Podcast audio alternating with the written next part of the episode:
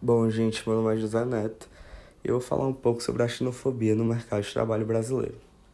Como vocês puderam perceber nos episódios passados do nosso podcast, a xenofobia não é um assunto antigo, não é um assunto que a gente deixa de lado, mas que infelizmente insiste em continuar na nossa sociedade até hoje.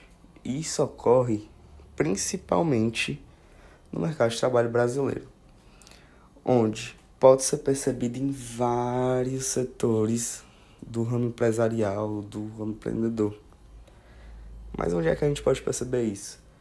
Tanto na contratação, na deslealdade da concorrência e até dentro mesmo do próprio trabalho.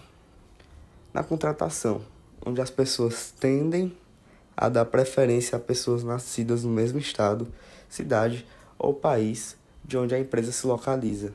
Na deslealdade, onde vamos supor que um imigrante se estabeleceu recentemente, ou até um tempo já, no Brasil, e mesmo assim sofre com xenofobia e tende a ter mais dificuldade no ramo empresarial do que um brasileiro qualquer, uma pessoa que já é nascido no país.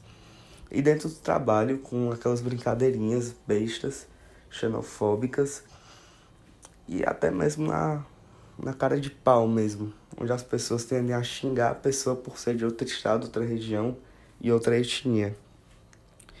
E para nossa tristeza, isso não costuma ocorrer esporadicamente, mas sim diariamente, pois todos os dias alguém sofre um preconceito xenofóbico dentro de uma empresa. Antes mesmo de ser contratado ou bem estabelecido, seja ele quem for, costuma sim é, sofrer um ataque xenofóbico, mesmo que não todo dia, mas frequentemente.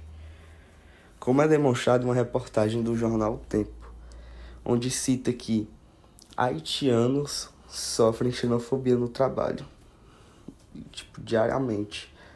Normalmente você vê aqui em Fortaleza alguns haitianos dirigindo um táxi ou até Uber e eles, assim, tendo uma conversa com com esses Ubers, a gente pode perceber que eles realmente sofrem bastante por sua etnia, tanto para arranjar um trabalho quanto no próprio trabalho.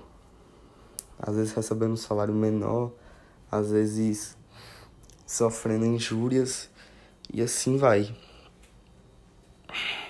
E também no jornal Migra Mundo, que relata que, de acordo com imigrantes que vêm para o Brasil, enxergam não só o mercado como dificuldade por já serem de outra cultura, de outra sociedade, mas a xenofobia como principal barreira para se estabelecer no país.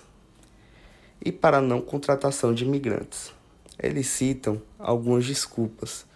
A principal delas sendo que não falam bem a nossa língua, ou que não entendem algumas expressões, ou que não estão estabelecidos na cultura brasileira. E até dizem que imigrantes vão tirar os empregos brasileiros. Como se dar um emprego para o haitiano fosse mudar toda a economia sociocultural brasileira.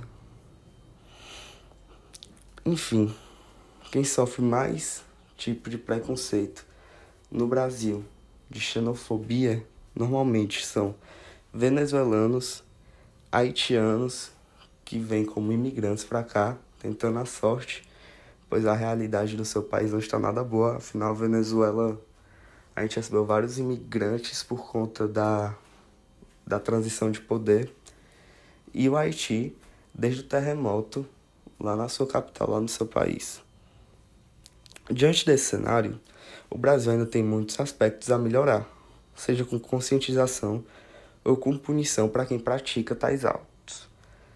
Na minha opinião, poderia haver uma lei para que punisse quem pratica tais atos, pois afinal é a mesma coisa de racismo, é a mesma coisa de preconceito. Querendo ou não, xenofobia ainda afeta e ainda tende a afetar a vida de várias pessoas no nosso país, infelizmente. E é isso, espero que vocês tenham gostado e um abraço a todos.